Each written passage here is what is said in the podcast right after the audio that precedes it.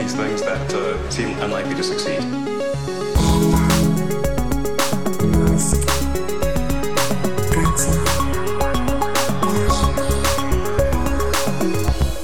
Bueno, bienvenidos a un nuevo episodio de Elon. ¿Qué tal estás, Matías? Muy bien y muy contento de que por fin hayamos sacado ese episodio especial del, del Sí. Model 3. eh, ha tenido que- muy buena acepción, ¿eh? Sí, pero estoy mirando ahora y tenemos nueve páginas.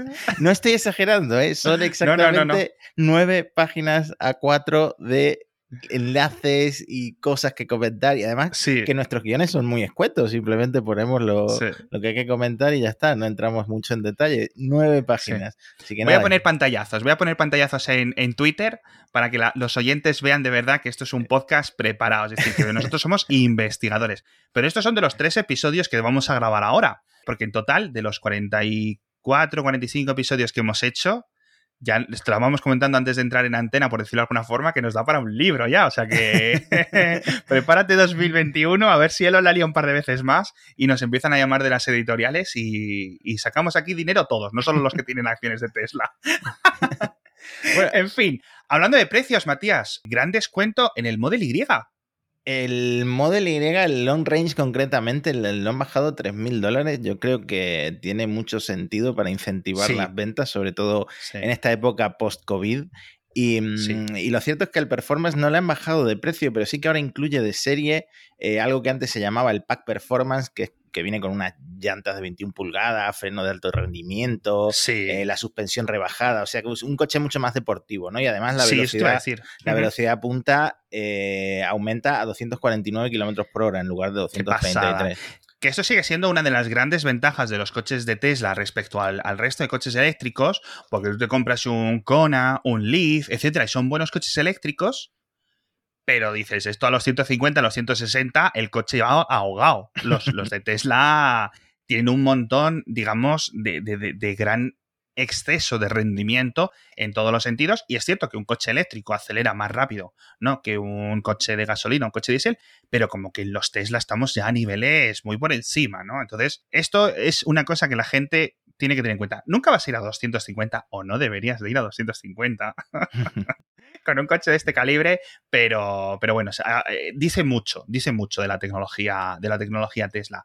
Y esto en el performance, pero el standard range, ¿qué le va a pasar? Pues mira, como contrapartida, ha confirmado Elon en Twitter que el Standard Range Plus no se va a fabricar. El Standard. Range Plus sería el modelo más barato, el que habían prometido para 2021 por 39 mil dólares. Este modelo sigue existiendo en el Mm. Model 3, pero con el Model Y no lo vas a poder comprar. De hecho, ahora mismo solo puedes comprar el, el Long Range y el Performance. Todavía no han sacado ese eh, Long Range de un solo motor que Ajá. llegaría en unos meses y que ahora se, se convertiría en el modelo base, pero ya con un precio de estimado, ¿eh? nada oficial, de 45 mil dólares. O sea que sube un poco, sube un poco ese, ese, ese modelo de entrada eh, en el catálogo del Model Y, ¿no?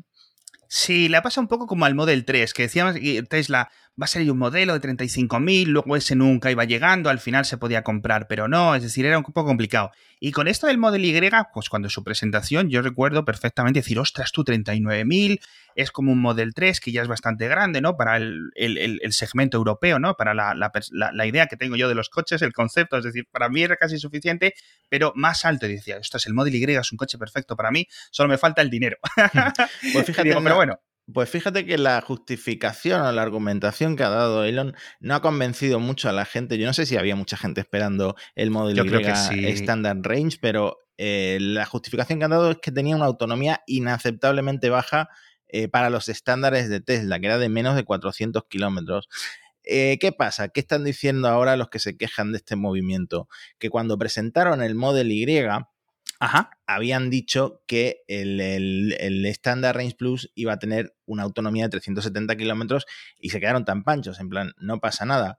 Sí. Eh, pero luego el modelo Long Range lo habían vendido como que iba a tener una autonomía de 450 kilómetros y a, a base de, de, mejorar la, la eficiencia energética, del, de la administración de batería, etcétera, han conseguido alargarlo a 508 kilómetros de rango. Wow. Entonces, han conseguido que el long range pase de 450 a 500, pero no han conseguido que el Ah. estándar pase de 370 a más de 400. No sé, parece, en ese sentido parece un poco una excusa, pero en fin, quizás sea un tema de querer sacarle más margen al modelo Y. Claro. Sí, yo entiendo la decepción de muchas personas que a lo mejor pusieron, no sé cuánto es la reserva, mil dólares o no sé si dos mil, creo que eran mil, etcétera, que te los devuelve Tesla, ¿no? Esperas unas semanas o lo que sea y te las devuelve. Bueno, no hay, no hay mayor problema.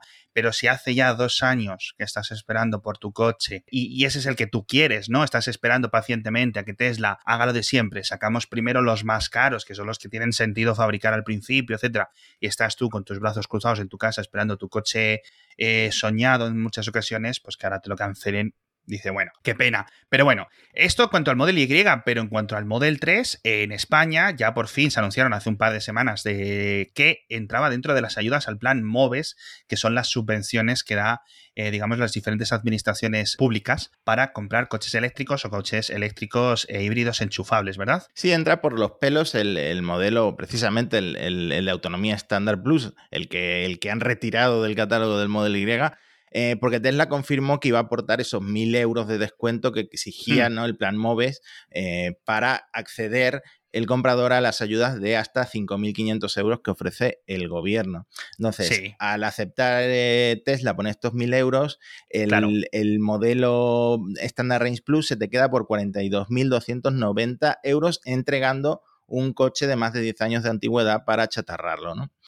Que no está nada mal porque es que ese, coche eran 49.000 euros hasta ahora, con lo cual es un descuento muy grande, es un descuento muy goloso, sobre todo incluso quizás eh, para los particulares que estaban ahí un poco rascando, claro, un coche de 50.000 euros es bastante, tal, etcétera, pero oye, y si no, pues puedes aprovechar ese descuento para meterte el autopilot, por ejemplo, o el full self driving, me refiero, esos siete mil y pico euros, muy bien, ¿no? Es decir, lo que te, lo que te quito por lo que te pongo y te llevas un mejor coche, tío. A ver, aquí también ha habido quejas, pero en este caso eh, de, la gente en general, un poco de la, de la gente que no se va a comprar un Tesla, porque al final los Teslas son en cierto sentido, incluso este modelo estándar, coches medio premium, ¿no? Entonces, ¿qué pasa? Que ahora está financiando el gobierno la compra de coches eléctricos de, gama premium.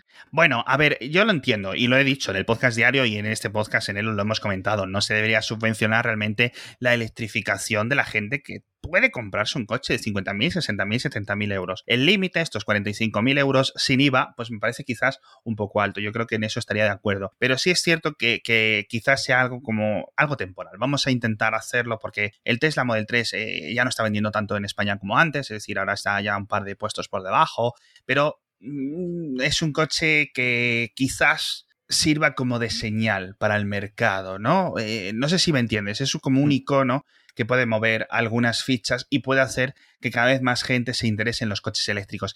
En ese sentido lo entiendo. Obviamente me parecería totalmente absurdo, totalmente casi diría que fraudulento que los gobiernos estuvieran financiando la compra de un Porsche Taycan o de un Model X de 80.000 euros, pero este límite por los pelos, es que al final es por los pelos, como decías tú, no me parece del todo mal.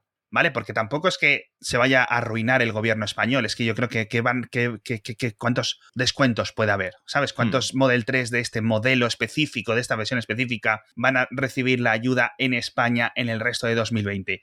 100 mm. coches. A ver, y claro, y, el límite de 45.000 euros antes de impuesto para, para, las, para acceder a las ayudas es general, no es, no es una cosa que solo afecte a Tesla. Tú puedes comprar cualquier coche que cueste 45.000 euros o menos con estas ayudas de hasta 5.500, ¿no? Sí, con lo cual está bastante bien. Yo el otro día lo estaba pensando y ya a mí se me estaba haciendo, bueno, tal, si el Model Y va a llegar de, y, y, vendo un, y vendo una niña, no sé qué, no sé cuánto, tal. me salían las cuentas para el Model 3, el Model Y. Pero bueno, al final yo me voy a esperar a que me toque la lotería y me comprarme el Cybertruck y luego lo pongo con unos vinilos amarillos, unas eh, llamas le pongo como unas toberas de estas que eche un humo falso y todo, y ya sería el más, el más cantoso del barrio. Pero bueno, yo creo que en general buenas noticias, ¿no? Para, para, lo que es el sector de los coches eléctricos, que vamos muy mal en España en ventas de coches eléctricos, vamos muy por detrás de Portugal y eso dice mucho. ¿eh? En Portugal, con muchísima menos población que nosotros, no, nos haya adelantado por la derecha. Vamos a hablar de Boring Company, que tengo un montón de cosas que contarte, que he estado investigando yo, Matías, sobre tuneladoras. Ojo, a ver, a mi, mi investigación exclusiva, porque hay un concurso nuevo y un montón de cosas chulas, pero primero, el patrocinador de esta semana de Elon, ya sabéis que es Huawei, con su concurso internacional de fotografía. Tenéis hasta el 31 de julio para participar, os queda muy poquito tiempo ya, y podéis hacerlo con cualquier teléfono de Huawei. Si no tenéis uno, se lo pedís a vuestro vecino, a vuestro amigo, a vuestra pareja, a quien sea, sacáis una fotografía, la subís a la web que está en las notas del episodio o a Instagram con la etiqueta Huawei Next Image. Y ya está, ya podéis participar. Tenéis seis categorías distintas, podéis hacer un montón de cosas chulas. Y si ganáis, pues venís y lo compartís. Nos ponéis un email. Oye, he ganado los 10.000 euros del premio. Y ya nos los repartimos entre nosotros tres, entre el ganador, Matías y yo. Ya veremos cómo hacemos. Y, y, yo creo que además es muy fácil porque hay un montón de premios, docenas y docenas y docenas de, de galardones. Así que pasaos por las notas del episodio donde dejamos toda la información sobre este concurso fotográfico. Boring Company, macho qué grandes, ¿no? ¿Es irónico? Nah, es, es, una compañía, yo creo que es de, yo, la, la, la, menos interesante de Elon de lejos, ¿no? Además, porque además es la que yo creo que es más cancamusa, es que no sé cuál es la palabra, más humo totalmente. Es decir, obviamente sí. podemos, podemos, ver el valor de Tesla, el valor de SpaceX, el valor incluso de Neuralink, aunque ahora mismo no quede nada y sea algo a, a, a 20 años vista, pero de Boring Company, tío, una toneladora para coches, no tiene ningún sentido, pero bueno. Sí, pero es que además hemos visto cómo han ido improvisando. Eh, si sí. quieres, ahora hablamos de, del concurso, que es de lo que quieres hablar principalmente, pero no sé si viste que Elon subió una especie de render de cómo va a quedar la estación de, sí. de Las Vegas, que al principio los renders eran como una especie de vagonetas autónomas. Ahora no, ahora es que la gente baja en unas escaleras mecánicas, se sube a un Tesla, que, esos son Model, Model 3, no sé ni siquiera si están modificados por dentro, y recorren el túnel que, que pide una milla, es un doble túnel de una milla que ha costado sí. 50 millones de dólares. Sí, pero en sí, coche, o sea, lo menos eficiente. El, es ridículo, tío. El día que se filtren mis mensajes privados con los de Wall Street, con los banqueros, tal, y los analistas, viendo estas ideas, se va a liar parda. No sé si va a acabar en la cárcel, no sé de dónde voy a acabar, pero esto ha sido la, la, reducción de reducción de cosas de eh, al principio la gente aún incluso lo confundía con Hyperloop, hemos tenido que hacer ¿no? un montón de, de educación en cierto sentido, porque hasta la, incluso la prensa especializada lo, lo confundía, una cosa moderna, eh, unos raíles, una no sé qué, y ahora es en plan, no, mira, esto es un Tesla, se mete ahí, no sé qué, es básicamente un esquema para vender Teslas. sí, ya está, es que no tiene, no tiene, mayor, no tiene mayor distancia, sí, pero bueno. Sí, hasta la, hasta la empresa de cercanías de San Francisco se burló sí. del render, subiéndolo con, con, sus trenes en plan. Y ahora eh, con más eficiencia por hora, con, claro. poniendo los trenes encima, ¿no? Porque, Exacto. Claro, ¿qué, ¿qué, ganas? ¿Qué ganas poniendo 10 Model 3 en un túnel? No ganas absolutamente nada, a nadie le va a servir eso, pero bueno. Le va a servir a los cuatro ricos y para mover cosas que realmente no van a solucionar el problema, digamos, del tráfico en las ciudades, nada más que a, ¿a cuántos? ¿A 50 personas? Es que no, no, tiene mucho sentido. Pero bueno, una competición que han montado de, con el objetivo de capturar, digamos, investigadores, universitarios, académicos, gente de empresas que estén trabajando dentro de expertos de lo que es la industria de la excavación. Quieren hacer unas pruebas específicas y tienen unas especificaciones concretas para hacer unos túneles de unos 30 metros de longitud y unos 50 centímetros de diámetro, ¿no? Más o menos entre finales de 2020 y 2021. El objetivo y el nombre de la propia competición se llama Puedes superar a un caracol, es decir, tu tuneladora o tu tecnología experimental de tunelación es capaz de ir más rápido que un caracol, que parece lento, pero en estas, digamos, escalas es muy rápido la velocidad de un caracol.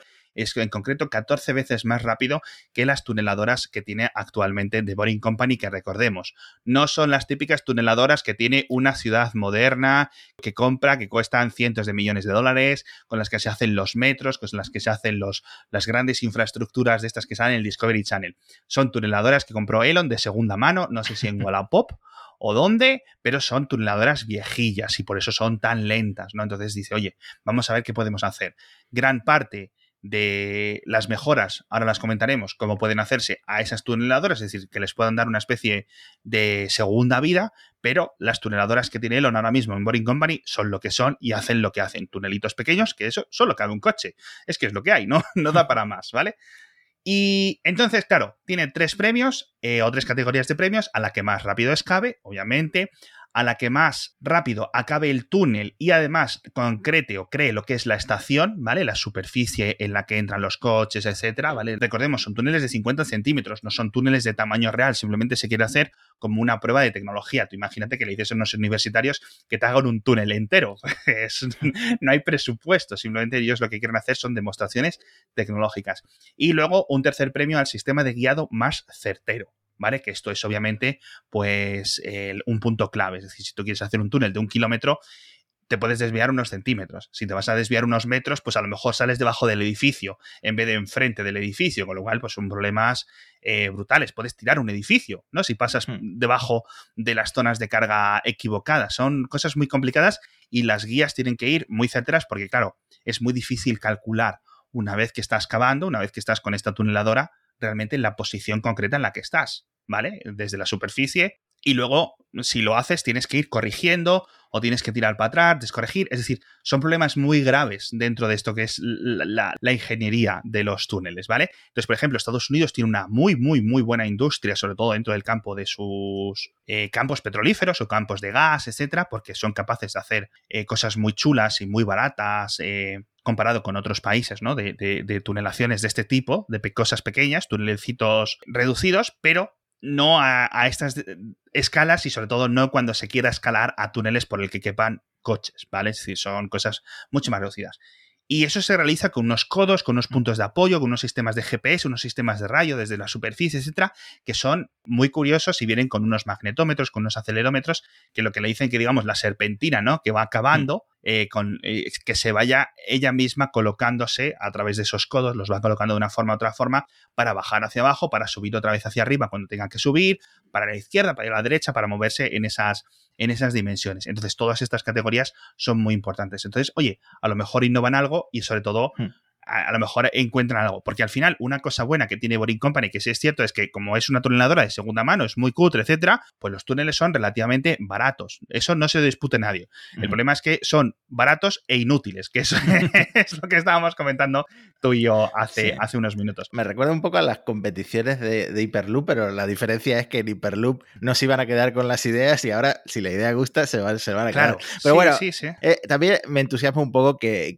estén eh, teniendo esa intención de, mejorar porque es lo que tú dices, no tenía mucho sentido como empresa y sobre todo comprando tuneladoras antiguas que no, que no reinventan nada, ¿no? Porque la, idea de las empresas de Elon es reinventar cosas, pues esta no estaba reinventando nada. Por cierto, lo del caracol, no sé si lo sabes, pero hay un caracol que es la mascota oficial de The Boring Company que se llama Gary y que vive en una piña, eh, ah, igual que el de Bob Esponja, ¿no? Qué mono. Qué bueno. No sé si seguirá vivo. Esto, fue, hace, unos años que subió de él en la foto. Qué curioso. A lo mejor el caracol de uno de sus hijos, de la escuela, de estos, ¿no? De estas cosas que tienes que hacer para ciencias y estará por ahí destripado. Pero bueno, las tuneladoras actuales de, de Boring Company, eh, eso sí es una cosa interesante también, es que las quiere intentar mejorar un poco. Es decir, por ejemplo, tiene unos motores diésel, como este tipo de cosas, cuando se dicen los cambiamos por unos motores eléctricos, con lo cual podemos mejorar la eficiencia, se calientan menos, no tienes los tubos de gas, de escape, ¿no? Por ejemplo, un montón de cosas que se reducen. También quieren reducir el tiempo en el que están parados para que la tuneladora esté permanentemente excavando y de todas formas que se aumenta la velocidad de circulación. Si tienes que estar parándola para colocar los bloques de cemento, pues no es efectivo. De nuevo, esto aquí representa que son tuneladoras muy viejas porque cualquier tuneladora de hace un par de décadas o relativamente moderna es capaz de hacer el túnel y aparte ir poniendo la estructura, ¿vale? Porque es donde se ganan las eficiencias, ¿no? Y hacer varios carriles, eh, lo que es, digamos, el tunelado continuo, ¿no? Entonces, bueno, todo esto que sea más automatizado, que la tuneladora esté más tiempo funcionando, que haya la mayor cantidad de humanos operándola o supervisándola, todo eso son mejoras en las que aparte van a trabajar, eh, entiendo que en paralelo con las ideas que vengan de este concurso. Pero de nuevo, la gran ineficiencia, todo esto sigue siendo que sería una persona o dos personas o lo que sea dentro de un coche, con lo cual tienes que meterte en una estación, bajar a la estación, meterte en el coche, el coche sí va a ir de forma autónoma, ¿no? No tienes que estar conduciéndolo tú porque es que no tienes margen para maniobrar, es decir, es un, túnel muy estrechito hasta que llega a la estación en la que te bajas. Con lo cual, de nuevo, no son trayectos muy largos, lo que hemos visto en Las Vegas son de cosas como de dos kilómetros, Matías. ¿Dos Mm. kilómetros en cada sentido? Quizás cuatro. Eh, no un- eh, muy bien. dicen una milla, o sea que 1,6 más o menos. Sí, exacto. Y entonces son cosas como para ir de un pabellón a otro o de, ¿sabes? No son cosas que vayan a solucionar la entrada y la salida del tráfico en las ciudades. Eso lo, lo haces con mejores redes de transporte Mm. público, cosas masivas, porque si lo que vas a hacer es eso, como algo que es incluso peor que añadir un carril extra a una de las vías de entrada, ¿sabes lo que me refiero? Sí. Pues es que no sé cómo Elon, que yo, de verdad, hay un montón de críticas que, que no las entiendo, pero aquí es que me parece tan, tan, tan sin sentido. En el caso de Las Vegas, concretamente, es lo que hemos comentado varias veces, es marketing, en este caso para el Sí. CES, que por cierto el CES 2021 no, no lo van a hacer al final, o sea que eh, no sé cuándo van a estrenar el túnel, pero en el caso de, de- de ese plan que tienen de conectar eh, Los Sí. Ángeles con no sé qué, o con el aeropuerto, o no sé qué otra ciudad, tienen que hacer un cambio completo de concepto, o, o- o por lo menos regresar a ese render, que a ese sí, vídeo, sí, que- sí. esa animación que había al principio, que la gente accedía al túnel en su propio coche, en su coche privado, se subía una especie de, de vagón y el vagón lo llevaba Exacto. a toda velocidad hasta el destino, ¿no? No sé. Eso, siendo surrealista, era más interesante que un túnel en el que te montas en un coche autónomo que te lleva a, a dos kilómetros, ¿no? Sí, totalmente, totalmente. O sea, no, no, ya te digo, no tiene sentido. No quiero hacer más mella porque a lo mejor viene con el lanzallamas este y nos, y nos Pero sí es cierto que, fíjate, todo este tema del lanzallamas y tal, todo es este marketing de Elon, tío, de él sobre sí mismo, ¿no? La idea esta de idea loca y, y- y cosa meme y no sé cuánto, que él atrae, que hay un montón de gente que le lleva hacia esa idea que la gente tiene de Elon Musk. Luego empieza a escuchar nuestro podcast y ya consigue un poco más de información y sabe que las cosas ni son tan blancas ni son tan negras, sino que es un, un personaje y unas empresas pues más complicadas de lo que, digamos, podría parecer en una visión superficial. Pero bueno, por cierto, una cosa muy buena, hablando de los Tesla, es que ya han superado las 2.000 estaciones de supercargadores, tío. Ujú. Ostras, esto hay que aplaudirles porque es una de las mejores cosas que ha tenido y que ha hecho Tesla por la electrificación. Sí, es, es como eh, lo vieron muy rápido, ¿no? Que esto iba a Sí. ser necesario. Es que igual que vieron que tenían que diseñar sus propias baterías, vieron que tenían que, que instalar estas estaciones de servicio, entre comillas, estas estaciones de supercargadores, que en total son 18.000 puestos. Eh, en. España lo estuve mirando, hay 30 estaciones, pero hay 18 en construcción. O sea que, ah, bueno, ostras, no está nada mal. ¿eh? Sí, tendremos sí, sí. una, una buena infraestructura también dentro de Sí, poco, sobre ¿no? todo para dar lugar a toda esta extra demanda de un montón de gente que tenía el Model 3, porque lo que decíamos en el, en el episodio de, de los tres años del Model 3. Antes había unos Model S por España y todos eran de Uber. en cierto sentido. Si veías un Tesla Model S, sabías quién era el dueño. Dice, es Uber. o el, o el- o el- el conductor del VTC, en lo que fuera. Y ahora con el Model 3, pues obviamente, la, digamos, la plantilla de conductores que hay con un Tesla en España ha aumentado bastante, no sé cuánto se ha multiplicado, no sé si por dos o por tres o por cuatro, pero es cierto que, que- que hay muchos más que hace poco. Debería de haber muchísimos más, ojalá hubiera muchísimos más, ¿no? Como pasó en Reino Unido, en Países Bajos o en los países escandinavos, etcétera, pero bueno, es, es lo que hay. Hmm. Entonces, como dices tú, 30 más 18 en construcción, me parece una, una buena noticia y además que eh, empiezan ya a moverse las, las versiones 3 de Supercharger que van cargando a velocidades ya mucho más chulas, más caras, por cierto, Mm. pero obviamente, pues si estás en un apuro, quieres salir rápido, pues pagas y te lo quitas del medio y sigues con tu, con tu ruta o con tu vida. Por cierto, sobre estos temas de cambios, ha habido mm, precios mm, que se están moviendo, ¿vale? Y quiero investigar, quiero ver en qué países es y quiero ver cómo afecta, porque eh, están volviendo a moverse un poco los precios de los supercargadores, quizás incluso dependiendo a la hora a la que vayas.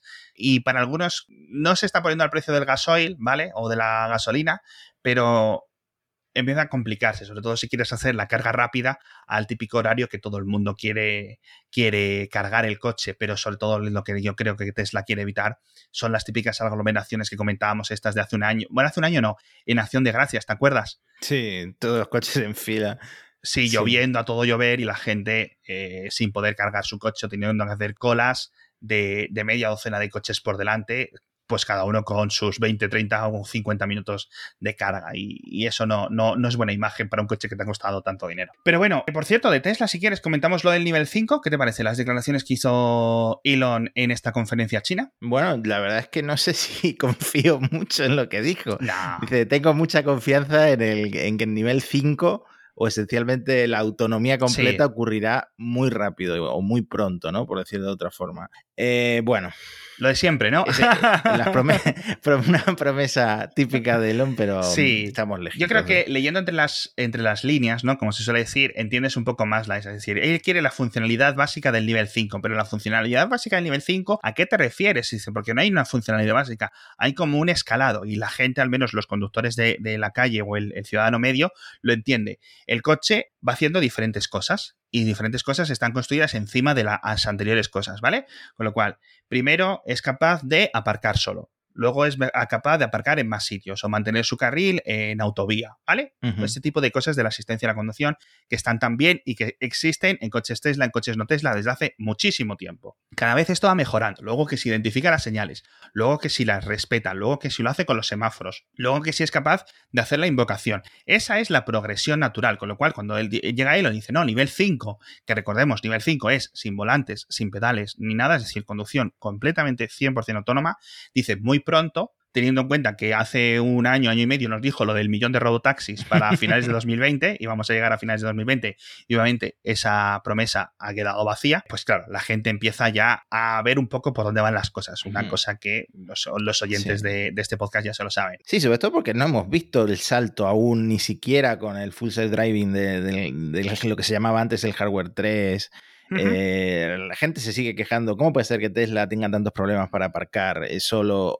el coche? ¿O cómo puede ser que en ciudad no, no, vaya tan bien como, como parece que iba a ir? Em, luego que en la escala de tiempo, eh, Elon está adelantándose 10 años a lo que dicen, por ejemplo, los, los white papers estos que usa la Unión Europea para luego regular, que la regulación es una de las grandes barreras que se va a encontrar, sobre todo en Europa, eh, hmm. para la autonomía total, ¿no? Que dice la Unión Europea que llegará en 2030 y Elon está hablando de muy pronto. Entonces. Exacto. Yo creo que lo que se refiere es que ellos quieren establecer toda esta reprogramación que han estado haciendo desde 2014-2015 de los sistemas de asistencia a la conducción para prepararla a nivel de arquitectura de software para digamos, permitir en el futuro, bien con más sensores o bien con los sensores que, ya tienen dentro de este sistema del full self-driving y quizás lo que venga a posteriori, ya digo, que digamos esté acomodada a nivel de software. Yo creo que esa es la función básica que Elon dice que va a estar pronto. Claro, yo nunca lo hubiera dicho así. y, es decir, yo en mi pasado de programador, yo nunca digo, bueno, ya está, ¿Qué, tiene que ya está? No, bueno, pues que ya está el esquema hecho. Es decir, ya tengo las, notas apuntadas en el Trello. ya está todo apuntado. Ahora simplemente me falta programarlo. Ostras, tú. Pues eh, es un poco lo que ha dicho él. Pero bueno, en fin, lo de siempre. Al menos yo creo que a los oyentes les ha quedado mucho más explicada la cosa, ¿no? Lo que me tienes que explicar algún día es que está pasando con la acción. Pues si lo supiera, no estaría grabando podcast contigo, ¿por no me estaría en la isla. ¿Por qué no me dijiste que comprara acciones cuando empezamos el podcast? Que está ahora en 1500 que Elon es una de las cinco personas más ricas del mundo que ha superado a todo el mundo, a Warren Buffett, ya burlándose abiertamente hasta de Bill Gates. o sea, que no. está, está desesperado.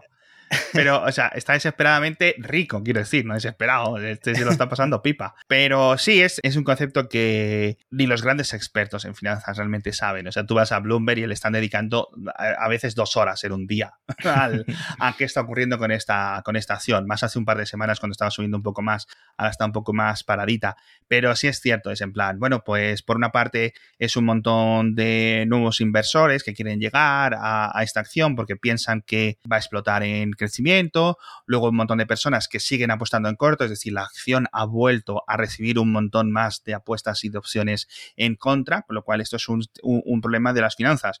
Tú haces una apuesta por un lado, es decir, crees que la acción de Tesla va a valer en el futuro 5.000 dólares, me lo invento, ¿vale? ¿No? 5.000 dólares, pero por si acaso compras, aparte de las tres acciones de Tesla, compras unas opciones que te protejan, digamos, si esa idea tuya original no se convierte en realidad, con unas opciones para que la, pensando en que Tesla va a valer 300 la acción, ¿no? En el año 2022. Con lo cual, nunca te vas a hacer tan rico como si solo hubieras apostado a que Tesla va a valer un montón y sale todo bien, pero tampoco vas a perder todo el dinero. Digamos que siempre vas a tener como un colchón en ambos sentidos. Y eso lo hacen todos los inversores que tengan un par de dedos de frente, no sobre todo los grandes eh, grupos y los grandes fondos. Por otra parte, eh, se lleva diciendo que es posible que el, el Standard Poor's 500, el SP500, el SPI, etcétera, entre dentro, o sea, admita que Tesla entre dentro de su índice, ¿vale?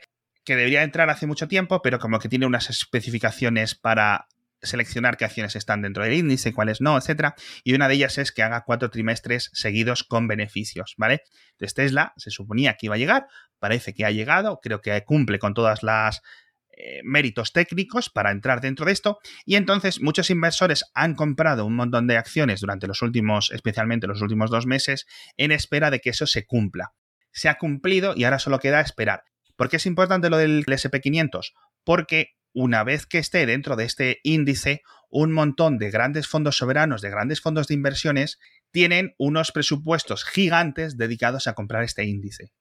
O de comprar digamos, eh, instrumentos financieros enlazados o atados a este índice, con lo cual van a tener que comprar obligatoriamente, sí o sí, acciones de Tesla, que hasta ahora podían estar comprándolas o no estar comprándolas, con lo cual va a haber mucha más presión de compra, con lo cual la acción va a subir. Y esa es la idea, es especulación eh, más o menos entendible. No es una especulación como la de los tulipanes de los Países Bajos, famosa esa de hace un montón de tiempo, pero sí que hay como un, poco de, burbuja de inflación. De nuevo, yo no sé si la acción de Tesla vale 2.000, si la acción de Tesla vale 200, no lo sé. ¿Vale? Yo no compro Primero, porque me da miedo y segundo, porque me parecería antiético estar aquí comentando las acciones de Tesla, que tampoco es que tú y yo vamos, ya vamos a mover nada, pero oye, al final estamos cubriendo una compañía, igual que no compramos acciones de Apple, para poder hablar un poco más de libertad, eh, aunque sea un poco más de seguridad mental para ti, para mí, ¿no? yo creo que, no seríamos tan rigurosos y con nuestras faltas y con nuestras virtudes, ¿no? Que, si tuviéramos esto, estaríamos diciendo, qué bien Tesla todos los episodios, venga, vamos a comprar. Y el que no se compre un Model 3 es un tonto del culo, ¿no? pero quiero decir, eh, tiene, tiene, creo que los oyentes tienen, tienen sentido. No somos el Financial Times, pero sí es que, que mínimo, ¿no? no estar jugando a ambas bandas de, la información. Disclaimer, no compréis acciones o vendáis acciones de Tesla en base a lo que se diga en este podcast, vosotros tampoco. Porque yo, por ejemplo, jamás habría imaginado que Tesla iba a valer lo mismo que Ford, General Motors, BMW, Daimler y Volkswagen juntos. O sea, más que Toyota también. En fin es, increíble, absolutamente impresionante. Exacto. Si, si los grandes. En muchas ocasiones ha ocurrido, ya con esto finalizamos el podcast. En muchas ocasiones ha ocurrido que, digamos, un valor, un, un algo, una empresa digamos, que adelanta por la derecha a las grandes mentes banqueras de Japón, de Estados Unidos, de Europa, de China, todo el mundo. Pero con lo de Tesla hay como más discusión que otras veces. Hay otras veces que es más clara, ¿no? Por ejemplo, lo hemos comentado muchas veces, Apple. ¿Por qué vale Apple tanto dinero? Ostras tú, pues, pues que es que tienen tantísimo dinero en el banco que, los tienen que estar devolviendo a, marchas forzadas todos los trimestres a sus inversores porque no saben qué hacer con tanto dinero. Es decir, gana tantísimo. Ya no es que ingrese, es que tiene unos beneficios Apple tan altos que no sabe dónde guardar el dinero. Ese es el problema realmente que tiene Apple. Tesla no tiene ese problema, con lo cual la justificación de las valoraciones se hace mucho más difícil de, digamos, plasmar, sobre todo para los banqueros, que su negocio sí es decirle a los clientes lo que tienen que comprar. Entonces, de momento, ya digo, mucha volatilidad en esta acción, eh, pero como todo lo que hace Elon, ¿no? Veremos si el año pasado, el año que viene, dónde está. Yo espero que mucho más y que cada vez haya más coches eléctricos y que cada vez el mundo tenga mucho menos contaminación. Pero bueno, es lo que hay de momento. Muchísimas gracias, Matías. Eh, muchísimas gracias, Huawei. Muchísimas gracias, Elon. Nos vemos en el próximo episodio con muchas, muchas, muchas más noticias. Sí, nos hemos quitado por lo menos un par de páginas de esas nueve que teníamos pendientes. hasta la, próxima. hasta la próxima.